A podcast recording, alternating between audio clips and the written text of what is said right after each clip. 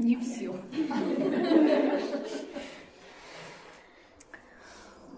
Есть один довольно серьезный диагноз у нас. Называется этот диагноз прерванное движение к матери. Когда мы рождаемся на этот свет, на этот белый свет, такие маленькие еще, мы связаны с мамой настолько, что нам кажется, что это одно. И мама для нас является воплощением той самой любви, которую мы ожидаем увидеть здесь, на планете Земля, когда сюда приходим. И у нас есть естественное движение, естественная любовь к ней, которая, которая рождается гораздо раньше, чем мы на этот свет, пока мы еще внутри нее. Но когда происходит что-то, и мы в маленьком возрасте не можем быть рядом, например, мама отдает нас по каким-то причинам, по своим житейским, на воспитание бабушкам и дедушкам. Например, мы заболеваем и оказываемся в тот самый момент, когда нам очень нужна помощь и поддержка без мамы.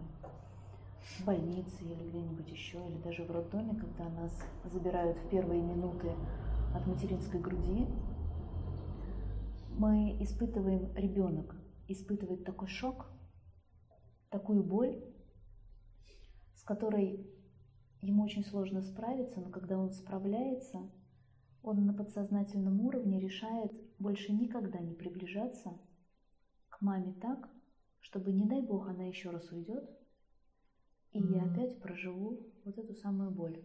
Боль потери, боль разлуки, и тогда у него начинается движение внутри, когда мама прикасается, когда мама приближается, ребенок делает вот так. Не подходи ко мне близко, я больше не впущу тебя в свое сердце, потому что иначе ты причинишь мне боль. Потому что, а вдруг ты еще уйдешь? А вдруг опять жизнь подкинет нам что-то, ты уйдешь, и я опять испытаю эту боль. Поэтому проще мне больше не сближаться с тобой до такой степени, чтобы, потеряв тебя, не испытывать боль. И это прерванная любовь к матери, прерванное движение к матери, которое, к великому сожалению, сказывается дальше на всей жизни. Потому что мама для нас олицетворяет эту жизнь вокруг. И когда мы говорим «нет» маме, с того самого момента мы говорим «нет» всем остальным.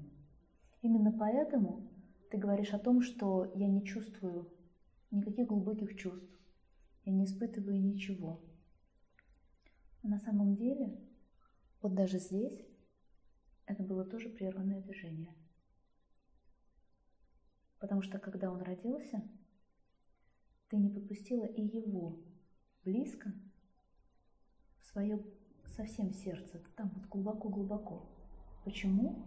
Потому что если, не дай Бог, что-то случится, и я опять переживу разрыв той связи, которую прожила когда-то, когда была малюсенькой. Но все твое внимание уходило не сюда, как ты думала, а на самом деле на восстановление связи с мамой. И у него, кстати, тоже.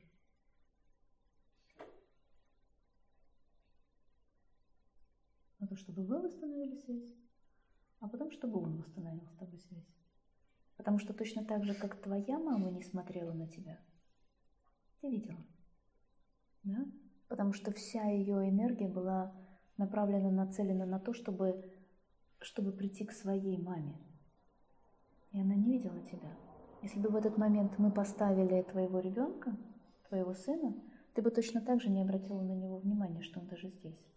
Потому что все твое внимание было прикована к тому, как твоя мама отказывается в этом движении, отказывает в этом движении своей маме. Видишь, это как снежный ком, который воспроизводит сам себя.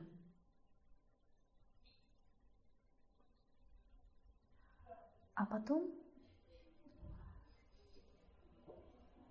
к великому сожалению,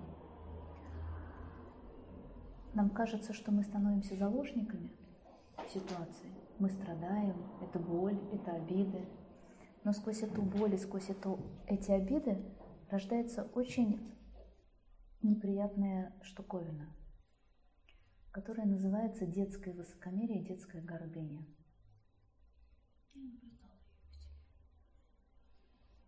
Я тоже не могу исправиться. То, что ты говорила здесь, сейчас представляешь, что твоя мама перед тобой, а это была на самом деле твоя мама, это была душа твоей мамы.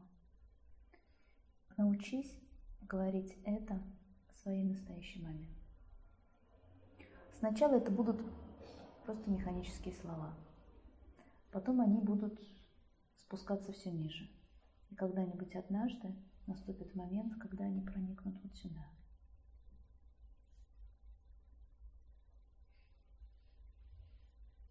Ты знаешь этот путь, почаще смотри сюда.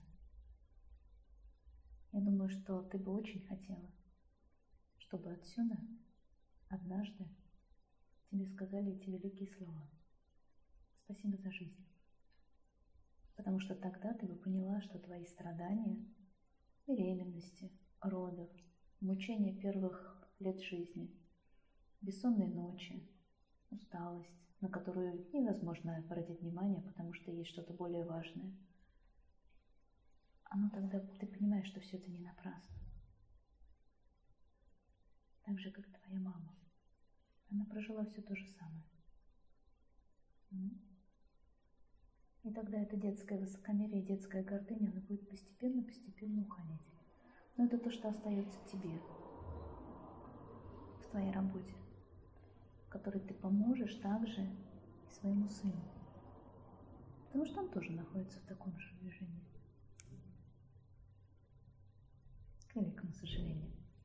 Потому что это снежный ком. Потому что это история, которая воспроизводит сама себя. Вот я думаю, сманипулировать немножко или нет? Сманипулировать.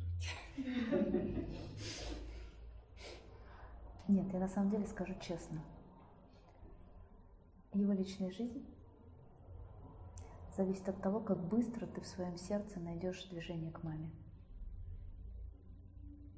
Потому что до тех пор, пока ты этого не сделаешь, он будет как любой упрямый ребенок из этого детского высокомерия и детской гордыни стоять и ждать, когда ты это сделаешь. Потому что он не сможет подойти к тебе, как к маме, из глубины своего сердца, пока будет наблюдать вот этот конфликт. А когда он будет стоять и наблюдать за этим конфликтом, он даже девушку себе в это время найдет. Ну, не, не, не, не, не просто же он будет стоять в угол смотреть в это время. Он же жить будет. Только когда он найдет себе девушку, он будет либо искать маму, которую он ищет, либо он не сможет построить с ней отношения, потому что вся его энергия будет направлена все еще сюда. Видишь? То есть, к чему я это? К тому, что у нас есть на самом деле огромная ответственность перед нашими детьми за наши отношения со своими родителями пока мы не нашли вот это величие своих родителей, пока мы его не признали, пока мы не можем жить в состоянии благодарности и принятия признания своих родителей такими, какие они есть, они могут быть несовершенными, потому что они просто обычные люди. Они могли в своей жизни по молодости натворить кучу глупостей. Так же, как я уверяю, то есть я не ошибусь, если скажу, что и каждый из нас натворил кучу глупостей по своей молодости. Если бы мы знали, что это приведет к таким последствиям, мы бы никогда в жизни так не поступили. Но мы поступили. Так же, как и наши родители где-то дали осечку, так же где-то накосячили и сделали какую-то глупость. Но они поступили. Но тем не менее мы выжили. Тем не менее у нас даже есть дети, которые тоже хотят быть счастливыми. Ну, помимо нас, которые тоже хотят быть счастливыми, правда? Поэтому это очень-очень-очень важно. Я сейчас не только для тебя, как ты понимаешь, говорю, а еще для миллионов человечества. Это очень важно, это самая важная работа. сейчас, сейчас, в первую очередь. Она не произошла сейчас. Вот так. Это тот путь, который только начался. Да, это тот путь, который тебе придется еще проделывать и проделывать и проделывать. И смотреть на эти обиды и размышлять. У тебя есть уже интеллектуальное понимание. Осталось только превратить это в практику, в практику своей жизни. Мгм. Это не одного дня практика. Но она принесет зато потрясающий